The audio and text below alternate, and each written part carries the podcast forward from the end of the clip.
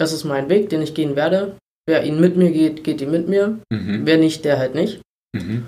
Und ähm, ja, die Reaktion meiner Kameraden war positiv. Mhm. Also es haben alle geklatscht, es haben mir alle positives Feedback darüber gegeben, dass ich darüber so offen und ehrlich rede. Wie schön. Und äh, ja, dadurch, dass äh, meine Mutter halt auch in der Feuerwehr ist, äh, kamen dann halt so Fragen wie, äh, ob ich mich schon für einen Namen entschieden habe und Mhm. für welchen und warum. Und das war die einzige Frage, die ich nicht beantwortet habe, weil Mhm. äh, die hat meine Mutter direkt beantwortet. Und äh, sie saß mit Tränen in den Augen da, weil sie sich gefreut hat über so ein positives Feedback.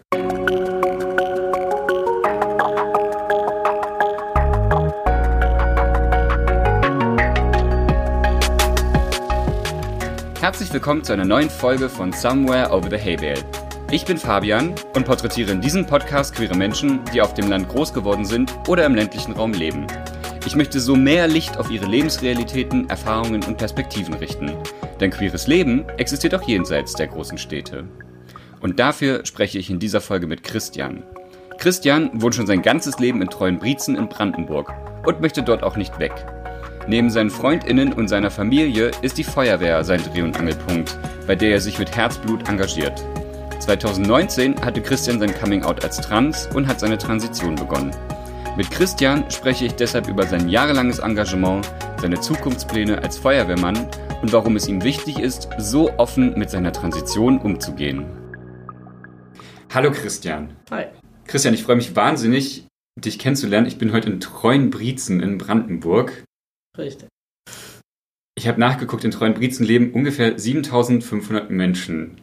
Das ist gut möglich. Die Einer- Zahl habe ich nicht im Kopf. Und einer von denen bist du. Richtig, Und du lebst auch schon dein ganzes Leben in Treuenbrietzen. genau.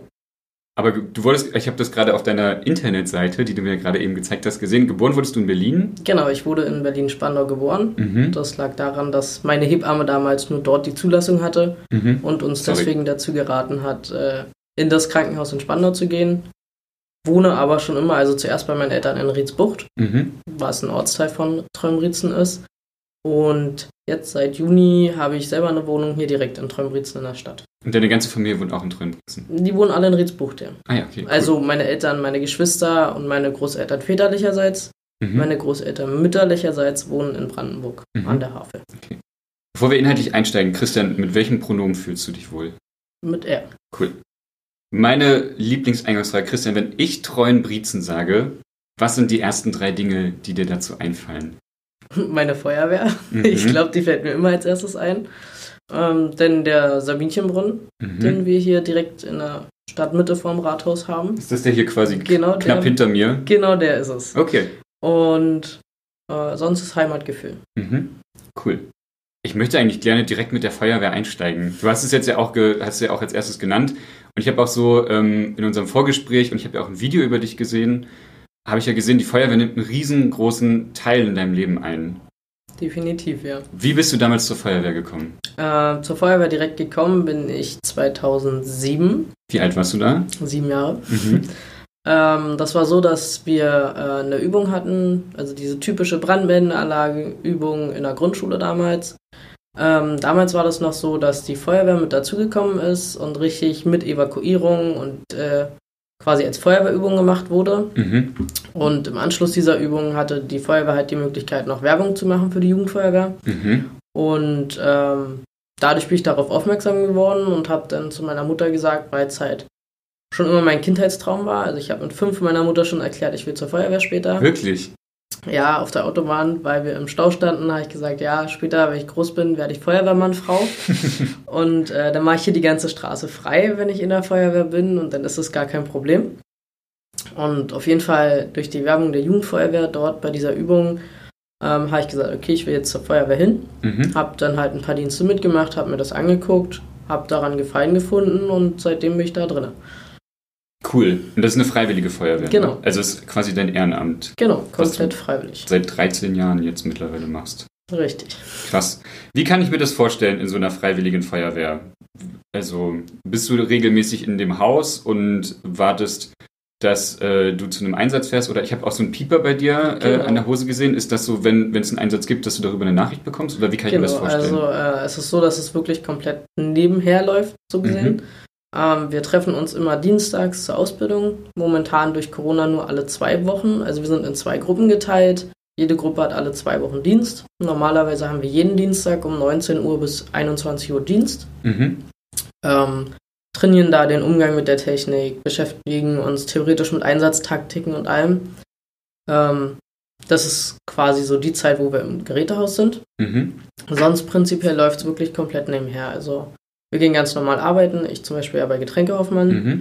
Dann haben wir halt unsere Funkmeldeempfänger oder eben umgangssprachlich Pieper genannt. Die mhm. haben wir immer bei uns. Und wie du schon gesagt hast, darauf kommt quasi eine Nachricht, eine Einsatzmeldung. Und ja, dann fahren wir von dort, wo wir gerade sind, bei der Tätigkeit, wo wir gerade sind, äh, fahren wir dann quasi weg hin zum Gerätehaus, ziehen uns da um und dann geht's los zum Einsatz. Mhm. Das muss wahrscheinlich alles im Akkord passieren und super schnell. So schnell wie möglich. Natürlich, ja. äh, gerade im Straßenverkehr, wenn wir jetzt zum Beispiel wie ich halt von der Arbeit hinkomme, ähm, in einem Maße, so dass man sich selbst nicht in Gefahr bringt und andere nicht in Gefahr bringt, weil sonst haben wir auch nichts gekonnt. Mhm. Äh, ankommen statt umkommen, sonst bringt es uns auch nichts. Mhm. Und ja, und ähm, ich muss einmal so ein bisschen sensationsgierig fragen, was war so der krasseste Einsatz, den du bisher hattest bei der Feuerwehr? Äh, ich glaube, so der, der krasseste Einsatz gibt es jetzt nicht. Also der größte Einsatz, den ich jetzt so hatte, war unter anderem Gefahrguteinsätze. Die sind immer relativ groß, wenn es wirklich was ist. Aber so der jetzt zuletzt größte war der Massenanfall an Verletzten groß, mhm. wo wir 35 Personen aus dem Seniorenwohnpark hier in Träumritzen gerettet haben. Mhm. Äh, da hat es gebrannt in einem Zimmer und wir mussten halt die komplette äh, Station quasi da evakuieren und betreuen und ja, das war so das Größte, würde ich jetzt mal behaupten. Mhm. Ich habe auch äh, mal recherchiert, es gab 2018 so richtig große Waldbrände hier in der Gegend. Genau, ja, okay, der ist natürlich noch größer, aber da waren natürlich so gesehen auch mehr Menschen betroffen, aber die haben wir ja nicht direkt gerettet, weil das Feuer direkt neben ihnen war, mhm. sondern die haben wir zum Glück rechtzeitig evakuieren können. Mhm. Aber ja, der war dann deutlich größer. Mhm. Ich erinnere mich noch so an, an meine Dorfzeit, wir hatten auch eine freiwillige Feuerwehr. Und die hat auch tatsächlich für die Jugend so eine ziemlich große Rolle gespielt, als so ein Anlaufpunkt, so ein Dreh- und Angelpunkt. Äh, die sind dann auch zu Wettkämpfen gefahren.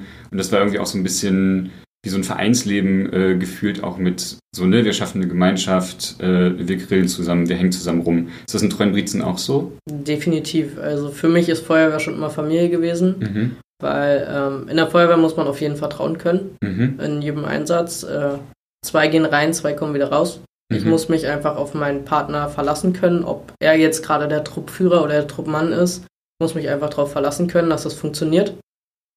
Und äh, demnach ist definitiv eine Gemeinschaft da. Also es ist jetzt nicht so, dass wir, wenn wir jetzt dienstags von 19 bis 21 Uhr äh, Dienst haben, sind wir nicht um Punkt 21 Uhr da wieder weg, mhm. sondern äh, wir sitzen dann ganz gerne noch äh, nach der Ausbildung quasi, essen zusammen eine Bockwurst, quatschen äh, über Gott und die Welt. Mhm. Also ähm, da ist definitiv ein Gemeinschaftsgefühl da. Mhm.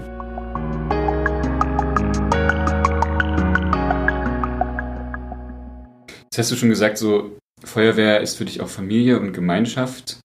Ähm, jetzt bist du 20 und machst seit letztem Jahr, hattest du dein Coming Out als trans und genau. bist seitdem auch in Transition. Genau. Die Frage, die mir auf den Nägeln brennt, ist, wie hat deine Feuerwehrgemeinschaft darauf reagiert?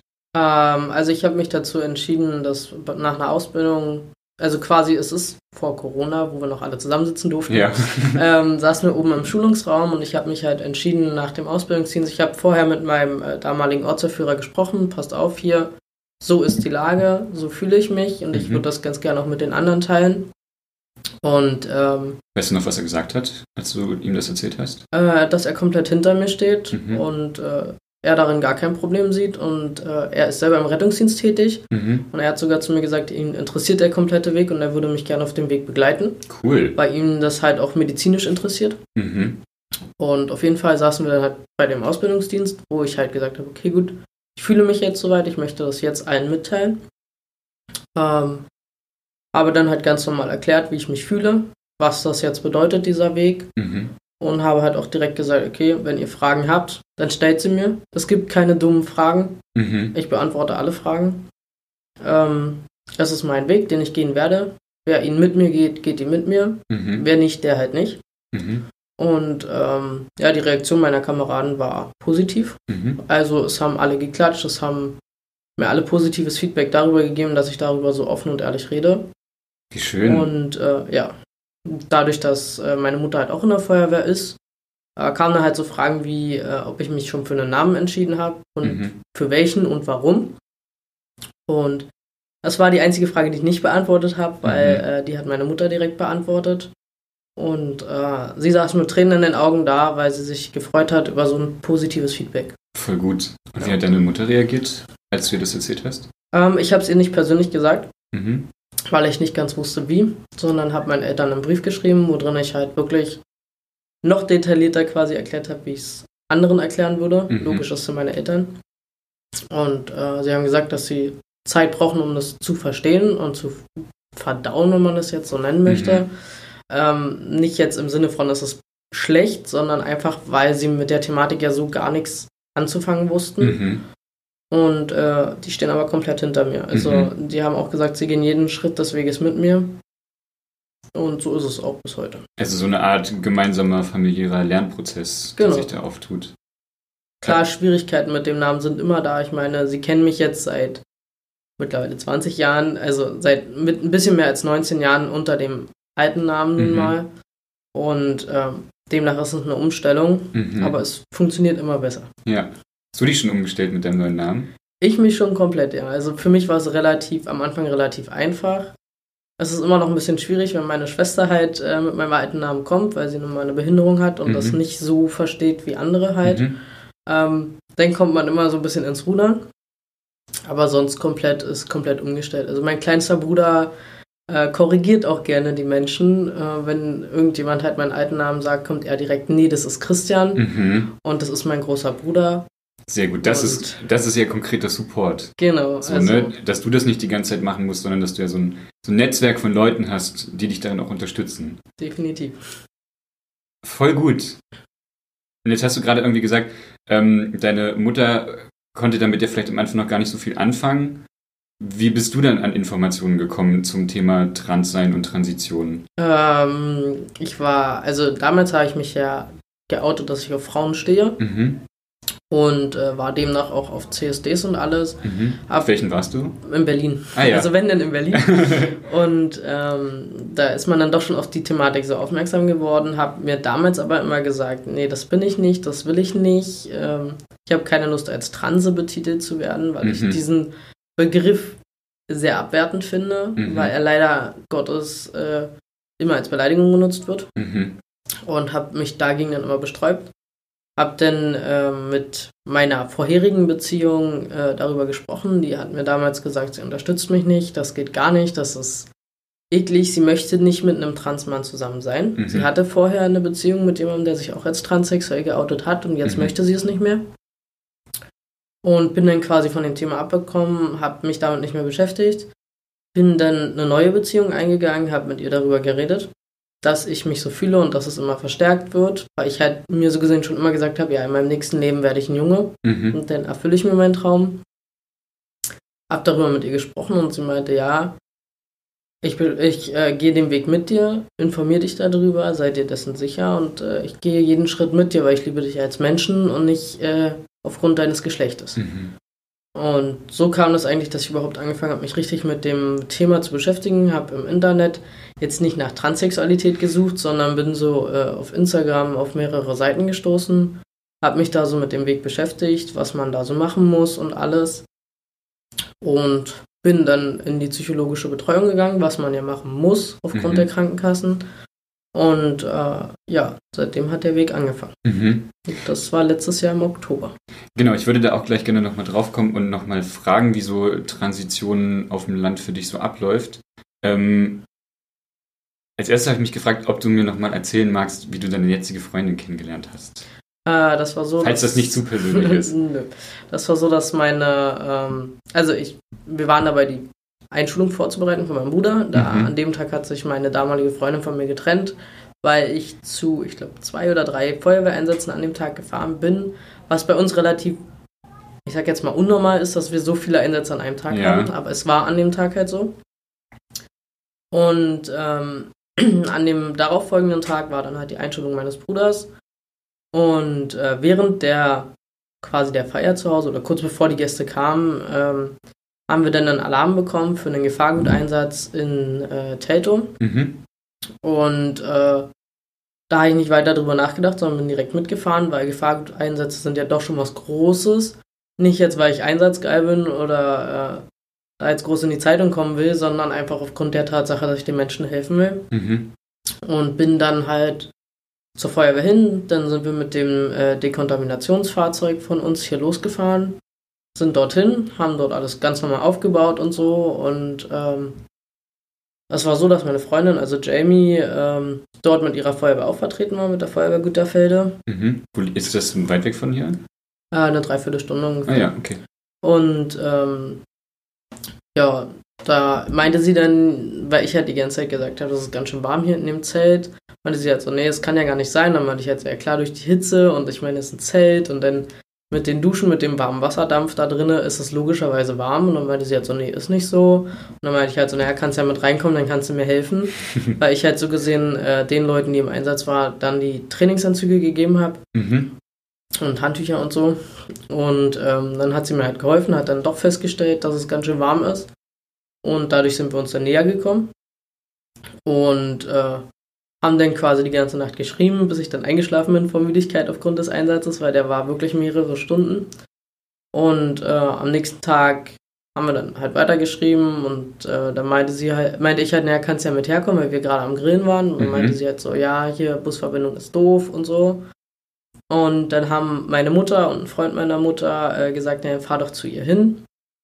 Und dann habe ich mich halt zu ihr, habe ich mich dazu entschieden, am Nachmittag zu ihr hinzufahren. Hättest du deiner Familie da schon gesagt, dass du so einen Crush auf sie hast? Ja. Oder? Ah ja, okay. also, weil ich nicht wusste, was ich machen sollte, ob ich jetzt hinfahren sollte oder nicht.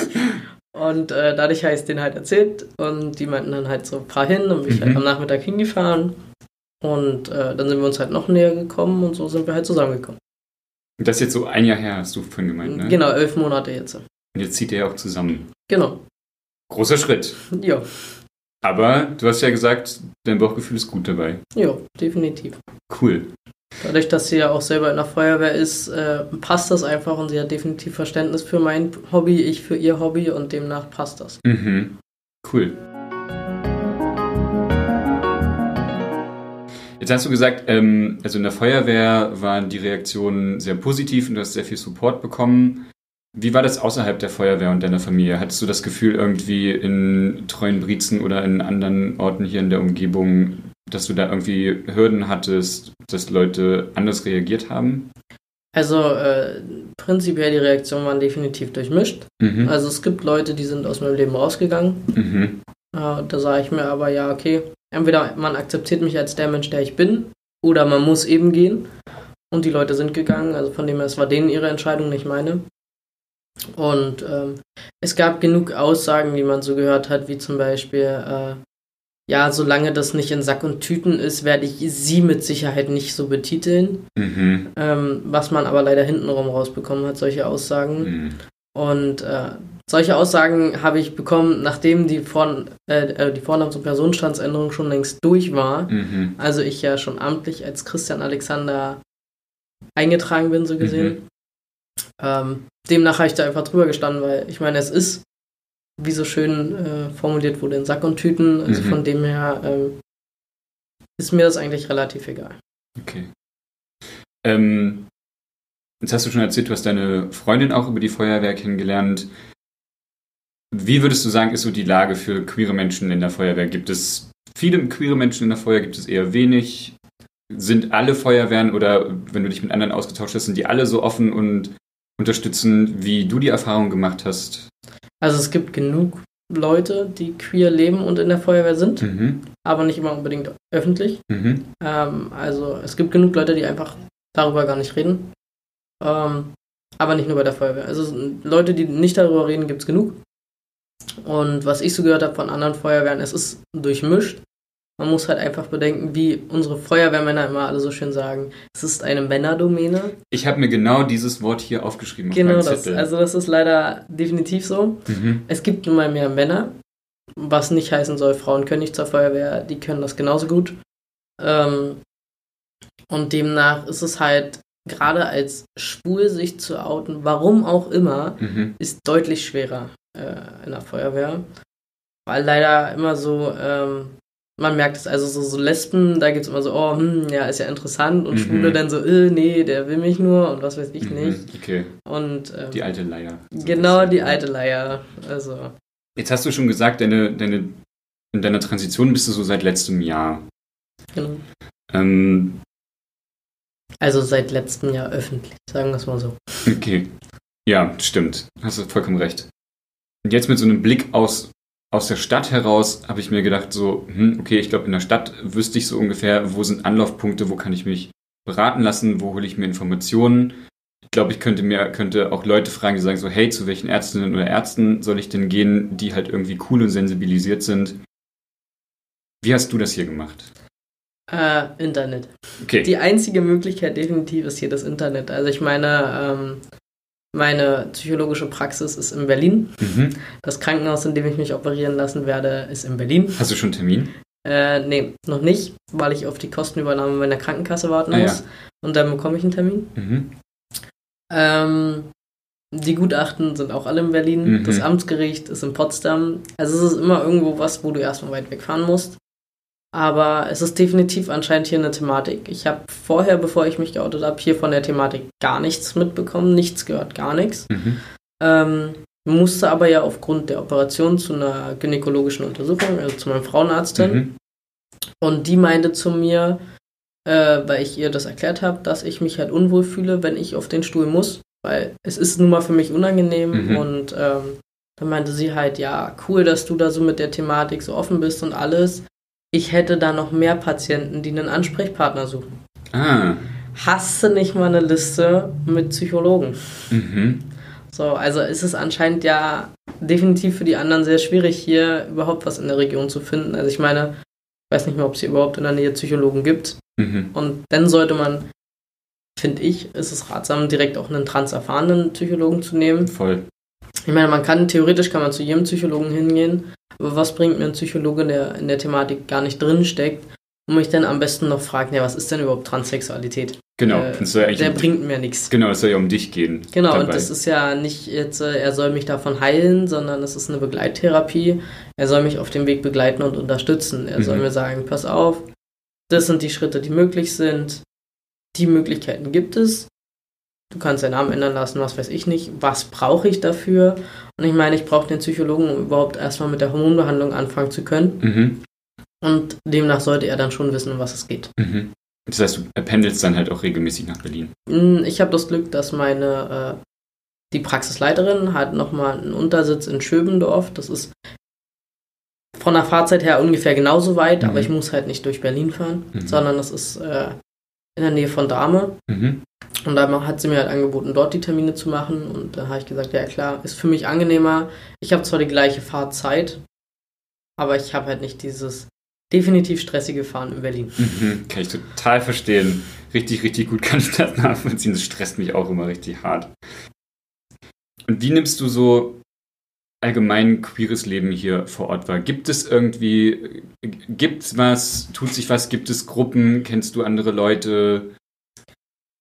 Wird irgendwas organisiert in die Richtung? Ich frage auch so ein bisschen aus dem Hintergrund, weil ich äh, Treuen Brietzen recherchiert habe und ich habe schon das Gefühl, dass es hier auch ein sehr aktives Bürgerinnen- und Bürgerleben gibt, so wo die Leute sich ja irgendwie auch füreinander einsetzen und es sehr viel Bürgerbeteiligung gibt, habe ich das Gefühl. Und Das definitiv, ja. Genau, und das las ich für mich wie so eine, also wie ich das in meiner Recherche so wahrgenommen habe, wie eine coole, aktive Gemeinschaft irgendwie, denen es nicht egal ist, was irgendwie mit der Stadt passiert. Und Definitiv ja, aber ob jetzt queer Leben direkt hier so aktiv ist, bezweifle ich, sage ich jetzt Mhm. mal. Also es gibt Leute, die sind queer. Ich kenne äh, ein schwules Ehepaar hier. Ja, ich kenne zwei. Mhm, Also man kennt schon so ein paar Leute, wo man es weiß, aber äh, viele von denen ziehen dann doch weg, weil Ausbildung, was weiß ich nicht. Ähm, aber ich glaube, so das, was man so am präsentesten hier mitkriegt, ist Bisexualität. mhm. Wie, wie kriegst du das so mit? Wenn man sich mit den Leuten unterhält. Also Ah, ja. jetzt nicht, äh, man sieht es denen an, sondern manchmal teilen die Leute einem das einfach dann so mit. Mhm. Ähm, ich habe so das Gefühl, dass ich für manche da so ein Ansprechpartner für geworden bin, um überhaupt die über die komplette Thematik zu reden, auch schon Mhm. vor meiner, vor meinem Outing als Transsexualität, mit einer Transsexualität. Mhm. Und ähm, dadurch kriegt man das mit, aber jetzt direkt so präsent ist es hier nicht. Also wenn man jetzt so in Berlin sieht, wo das ja gang und gäbe ist auf den Straßen, das ist hier definitiv nicht so. Also man kassiert hier schon manchmal so ein paar Blicke Mhm. und Unverständnis. Also ich merke das auch so im Kundenbetrieb, ähm, dass ich ganz oft mit Sie angesprochen werde. Also Mhm. jetzt nicht Sie in der Höflichkeitsform, sondern Sie mit dem weiblichen Pronomen. Ja. Ähm, das merkt man dann schon, selbst wenn man das denen dann erklärt, das ist immer so ein bisschen schwierig. Aber äh, es ist auszuhalten, sage ich jetzt mal. Also man kann schon so leben, wie man sein möchte, aber viele wissen einfach gar nicht, um was es in der Thematik geht, vor allen Dingen nicht in der Thematik Transsexualität. Mhm. Und jetzt warst du ja schon mal, ähm, jetzt gab es ja schon mal ein, ein Video über dich, wie du in der Feuerwehr aktiv bist. Ähm, jetzt habe ich das große Vergnügen, dich zu interviewen. Ich weiß, du hast ja noch andere Anfragen bekommen irgendwie. Genau. Gerade so, ne? Genau, also um genau zu sein, die Landesjugendfeuerwehr ähm, mit äh, dem Projekt Rat und Tat, Mhm. wo es darum geht, das, die ganze Thematik Outing für Jugendliche einfacher zu machen, Ansprechpartner quasi zu stellen für Jugendliche, weil die Thematik Outing, finde ich, immer noch sehr schwierig ist, Mhm. gerade im ländlichen Bereich. Ähm, aber nicht, weil die Leute sich davor ekeln, weil es eklig ist, sage ich jetzt mal, sondern Mhm. vielmehr weil, durch die Unwissenheit Ja. weil sie einfach gar nicht wissen, um was geht es denn in der Thematik. Und ähm, ich bin in mehreren transsexuellen Gruppen drinne und habe da sogar mit einem Jugendfeuerwehrmitglied aus Bayern geschrieben, Ja, ja. Äh, der noch nicht geoutet ist, der sich quasi mit mir darüber unterhalten hat, über die ganze Thematik Outing. Und Gibt es da irgendwie eine Organisationsform oder eine, gibt es eine bundesweite Gruppe oder irgendwas in die Richtung? äh, WhatsApp-Gruppen. Also Ah, ja. man einfach über Instagram, wo man Mhm. dann sieht, so, okay, cool, hier ist eine WhatsApp-Gruppe, wo man sich mit anderen austauschen kann. Ähm, wo man jetzt immer so denkt, ja, da sind irgendwelche 14-Jährigen drin, die so gerade ihre Phase durchleben Mhm. wollen. Bei manchen, deswegen müssen wir alle diese super tollen Gutachten machen, weil es ja nun mal leider Gottes genug Leute gibt, die halt sagen, ja, hier, ich bin Junge und morgen, ach nee, ich bin doch ein Mädchen. Mhm. Ähm, ist gerade mit der Hormonbehandlung ein bisschen schwierig. Mhm. Und äh, demnach tauscht man sich dann schon da mit den Leuten aus und der Altersdurchschnitt geht wirklich von 12 bis, keine Ahnung, Mitte 40 oder so. Mhm. Also da ist wirklich alles bei. Äh, die Gruppe ist auch komplett für all- alle Altersgruppen offen. Und es ist jetzt nicht so, dass die sich dann behaken da in der Gruppe, sondern es ist wirklich so, dass alle zusammenarbeiten, egal welche Altersgruppe. Mhm. Und sich da halt auch darüber austauschen und Tipps geben, so hier, guck mal, Namensänderung, gibt es jetzt eine Änderung? Ähm, jetzt muss man das so und so machen oder was weiß ich nicht, da auch äh, ganz gerne so eine Formulare quasi ausgetauscht werden, so guck mal hier, so solltest du deinen Lebenslauf schreiben, weil wir Mhm. müssen alle einen transsexuellen Lebenslauf schreiben. Wie sieht der aus? Oder, oder was Ähm, Prinzipiell steht da drin halt so, das bin ich, die Geschwister habe ich, das sind meine Eltern, die arbeiten als das und das. Und da musst du wirklich dein komplettes Leben von Geburt bis heute ähm, beschreiben, wo du gemerkt hast, okay, ich fühle mich halt so und so Mhm. ähm, und was weiß ich nicht. Mhm. Wie du das durchlebt hast, wie du dich, wann du dich geoutet hast, wann du es für dich selbst gemerkt hast. Ähm, weil zum Beispiel, um die Namensänderung machen zu können, muss man mindestens drei Jahre mit dieser falschen Identität quasi leben Mhm. und es auf ausleben. Ähm, und demnach muss man dafür natürlich auch noch einen Lebenslauf schreiben. Willkommen in Deutschland, Mhm. wo der äh, Papierkrieg erst richtig losgeht. Ja, verstehe. Und jetzt merke ich ja schon, du bringst ja eine sehr große Offenheit über deine Transition mit. Und hast ja auch schon gesagt, so, ne, andere Leute haben dich auch schon gefragt, so, hey, möchtest du nicht Ansprechpartner sein? Ähm, können Leute dich Fragen fragen? Ähm, warum ist dir, also, warum ist dir diese Offenheit so wichtig? Äh, mir ist es deswegen wichtig, weil ich genug, also oft genug mitgekriegt habe, wie schwer es ist, Mhm. darüber überhaupt zu reden. Ich meine, ich gehe den Weg ja selber und ich habe selber mitgekriegt, wie schwer es ist, äh, an Informationen ranzukommen. Mhm. Und ähm, ich finde, dass man das auch deutlich offener leben kann, weil ich meine, wo besteht jetzt das Problem da drinne? Es ist jetzt ein Weg, den ich gehe und den sieht man ja. Also ich, ich kann es ja nun mal nicht verheimlichen. Ich bin Mhm. ja nun mal als Mensch präsent. Ich bin jetzt nicht irgendwer, der in seiner Kammer hockt, sondern bin ja doch sehr aktiv in der Feuerwehr und überall und die Mhm. Leute kriegen es halt einfach mit. Und ähm, ich sage mir jetzt, okay, cool, ich leite die äh, Jugendfeuerwehr von sechs bis zehn Jahren. Und gerade die Kleinen, die gehen nun mal den Weg mit mir. Und ich mhm. habe mich auch vor, der, vor denen geoutet, weil ich gesagt habe, okay, irgendwann fängt der Bart an zu wachsen und dann mhm. funktioniert es nicht mehr, mit einem weiblichen Namen angesprochen zu werden und die Kinder wissen nicht, was los ist. Wie haben die reagiert? Äh, total entspannt. Also ähm, da kamen dann so Fragen wie, was passiert, wenn ich doch aus Versehen mal deinen alten Namen sage? Ist das schlimm? Mhm. Und was weiß ich nicht. Also süß. so total süß ja. und äh, dann so Fragen wie, wächst dir denn auch Bart oder wird deine Stimme dann auch tiefer und was mhm. weiß ich nicht. Also so halt Kinderfragen. Für die ist es selbstverständlich. Das ist halt so und fertig. Also die machen da gar kein Hehl draus. Und äh, deswegen habe ich halt auch meine Homepage da jetzt gestaltet, weil ich gesagt genau. habe, okay, die Eltern der Jugendlichen äh, können mich auch auf dem Weg begleiten. Ich meine, die Kinder haben nun mal Fragen. Mhm. Und um dass die Eltern das auch beantworten können, können sie sagen, okay, cool, hier, ich habe eine Internetseite, ich kann da nachlesen, ich kann das verstehen, um was es da geht. Ich kann den Weg mitbegleiten. Also nicht nur die Eltern, sondern auch die Jugendlichen, die ja nun mal schon alle ein Handy haben. Mhm. Ich meine, die Jugendfeuerwehr geht bei uns von 6 bis 16. Ähm, die können da jetzt alle mitlesen und äh, können überhaupt erstmal sehen, okay, um was geht's auf dem Weg? Und ich könnte mir schon vorstellen, dass manche sagen, okay, krass, eigentlich fühle ich mich selber auch so und Voll. dadurch vielleicht den Schritt selbst gehen und sich trauen. Total. Und, ähm, und das ja auch cool ist, wenn es dann ein Vorbild gibt. Genau. So, ne? Und überhaupt Sichtbarkeit. mitlesen kann. Ja, voll. Was passiert zum Beispiel, also ähm, wo ich mein erstes Psychologengespräch hatte, dachte ich mir, okay, gut, was stellt er mir jetzt für Fragen? Was passiert da jetzt? Was muss ich ihm alles erzählen? Muss ich ihm überhaupt alles erzählen, was so in meinem Leben passiert? Mhm. Ähm, wie gehe ich zur Krankenkasse hin? Wie ändere ich meinen Namen? Wo kann ich überhaupt hingehen zu einem Psychologen? Ähm, wie passiert es bei den Ärzten? Wie läuft so eine Namensänderung ab? Ist von jetzt auf gleich alles geändert? Wo muss ich mich ransetzen? Was muss ich noch ändern lassen? Was weiß ich nicht? Und äh, dadurch habe ich gesagt, okay, cool, hier. Dann mache ich jetzt halt eine Internetseite, da könnt ihr alle mitlesen. Mhm. Was denke ich gerade jetzt so durch Corona den Eltern das doch erleichtert, weil ich meine, ich sehe die Eltern momentan nicht. Und äh, wenn ich sie dann irgendwann wiedersehen darf und dann da vor denen stehe und meine Stimme ist deutlich tiefer mhm. als vorher, ja. dann ist das, finde ich, eine deutlich krasse Veränderung. Ähm, und so können sie mich auf dem Weg begleiten. Sie sehen, okay, krass, so ist jetzt der Stand.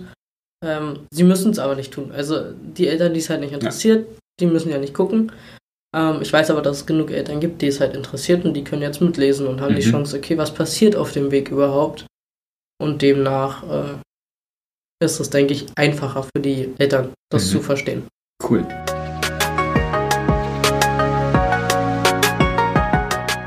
Ich habe mich noch gefragt, du machst gerade, du arbeitest bei Du machst jetzt auch noch eine Ausbildung, ne? Ich fange im August eine Ausbildung an, ja. Mhm, zum? Äh, Einzelhandelskaufmann bei Rewe in Tedo.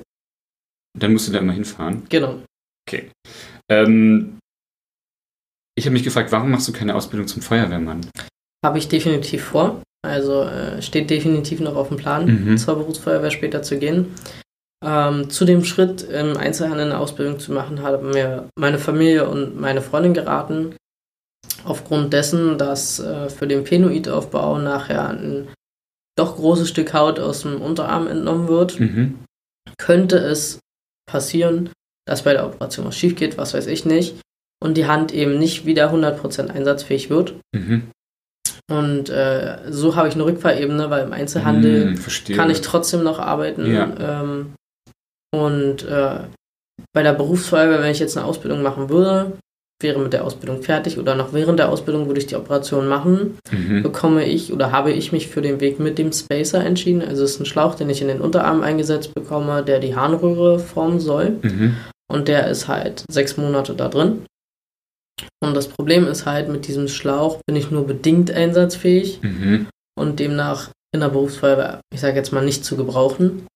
Und ähm, das hätte mir denn im Verhältnis zwischen mir und meinem Arbeitgeber auch nicht gerade viele mhm. Punkte gebracht. Verstehe. Und so habe ich halt, kann ich halt eine Ausbildung machen, habe eine Rückfahrebene, sollte halt was schiefgehen, kann ich immer noch im Einzelhandel arbeiten. Mhm. Dadurch, dass ich jetzt zwischen meinem Bundesfreiwilligendienst und der Ausbildung quasi eine Überbrückung äh, bei Getränkehoffmann gearbeitet mhm. habe äh, und gemerkt habe, okay, cool, das macht mir Spaß, der Umgang mit Menschen hat mir ja schon immer Spaß gemacht, mhm.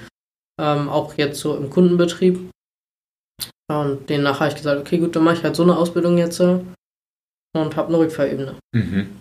Aber es klingt ja so, als gäbe es so in deinem Kopf und vom Plan her und auch von der realen Möglichkeit her, dass es dass alles gut geht und dass du deine Transition soweit abschließen kannst und dann allerdings auch noch die Ausbildung zum Feuerwehrmann machen kannst. Richtig.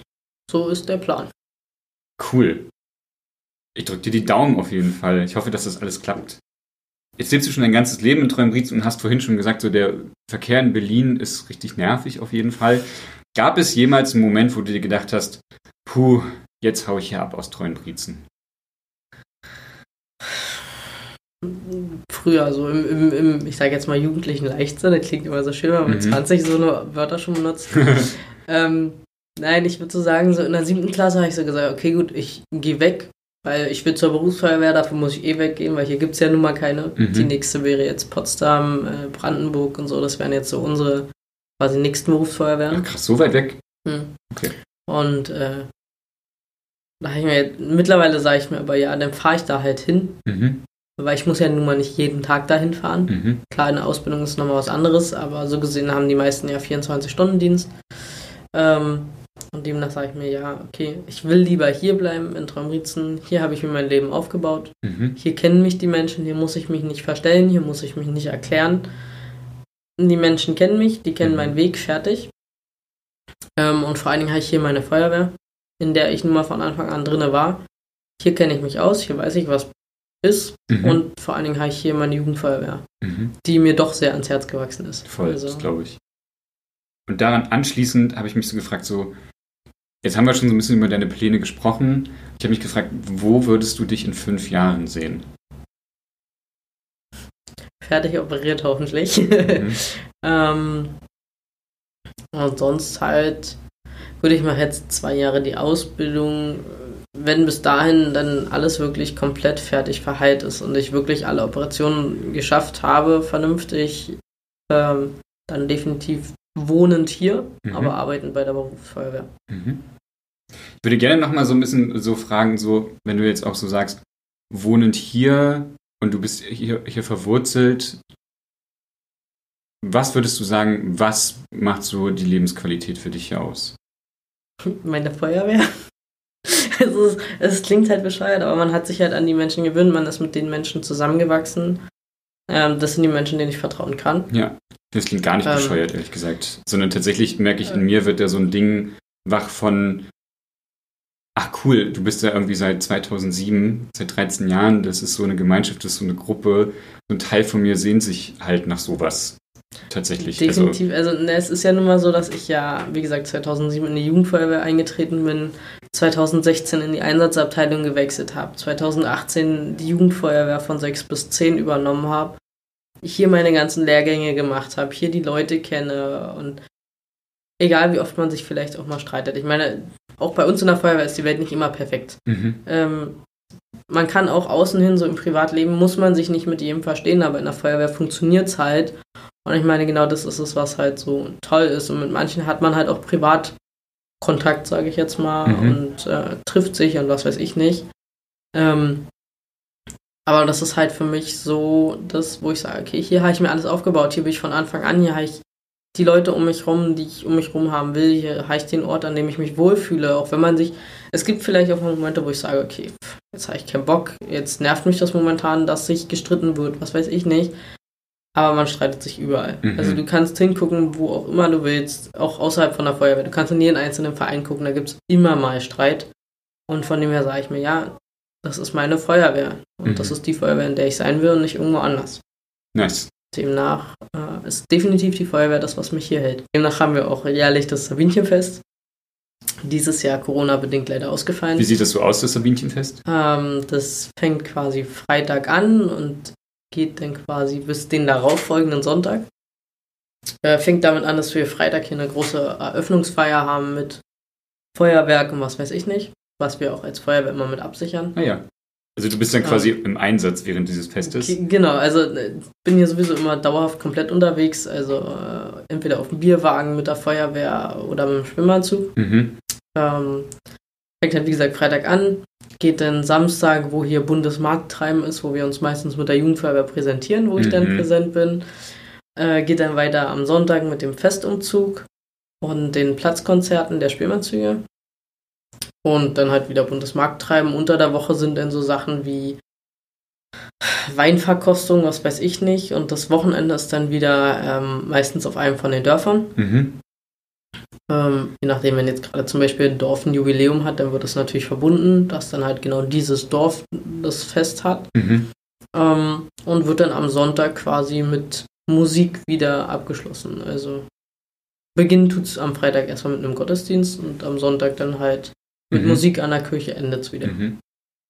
Und kannst du dich dann auch ohne Angst oder ohne Zwicken oder ohne mulmiges Bauchgefühl mit deiner Freundin frei bewegen bei solchen Anlässen?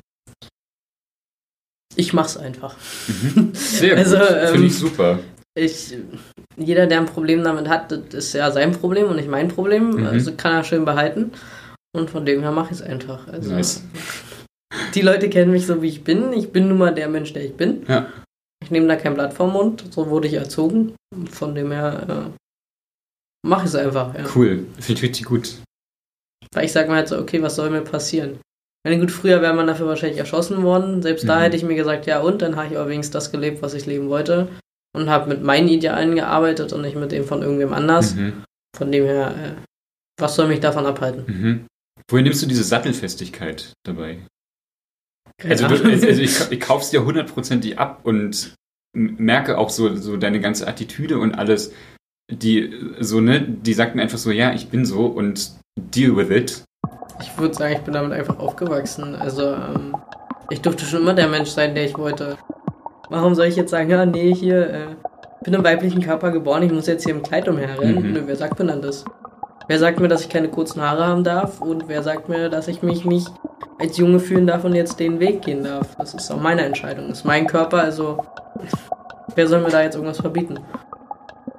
Das Interview mit Christian hat mich sehr beeindruckt und sehr nachdenklich gemacht. Ich finde es sehr stark, mit welcher Offenheit und Entschlossenheit Christian mit seinem Coming Out und seiner Transition umgeht. Gleichzeitig ist es für mich sehr berührend zu hören, wie viel Sicherheit und Halt Christian von seiner Freundin, seiner Familie und seiner Feuerwehr bekommt. Auf dem Weg zurück nach Hause habe ich mich dann gefragt, was es braucht, damit diese Art von lokaler Gemeinschaft entstehen kann. Christian bringt nun schon seit Jahren viel Energie und Zeit für die Feuerwehr und damit für die Gemeinde auf. So ist er vor Ort verwurzelt und hat sich viel Anerkennung erarbeitet. Gleichzeitig hoffe ich und wünsche mir auch, dass sich queere Leute ein respektvolles, sicheres Umfeld für ihr Coming-out nicht erst erarbeiten müssen, sondern von Anfang an auf unterstützende Strukturen treffen. Dass Christian mit seiner Website für mehr Sichtbarkeit und Nahbarkeit zum Thema Transsein sorgt, finde ich dabei einen mutigen und wichtigen Schritt. An dieser Stelle vielen Dank an dich, Christian, dass du deine Geschichten mit mir geteilt hast und für dein Engagement vor Ort. Den Link zur Website packe ich euch in die Beschreibung dieser Episode. Das war Somewhere Over the Hay Bale. Ihr findet mich auf Facebook und Instagram, Spotify, Deezer und Apple Podcasts. Ich freue mich auf eure Fragen und euer Feedback. Und wenn ihr merkt, hey Fabian, meine Story ist voll was für deinen Podcast, dann schreibt mir gerne. Wirklich, die ersten Menschen haben es schon gemacht und es war unglaublich toll. Ich freue mich schon, euch kennenzulernen und von euch zu hören. Bis dahin.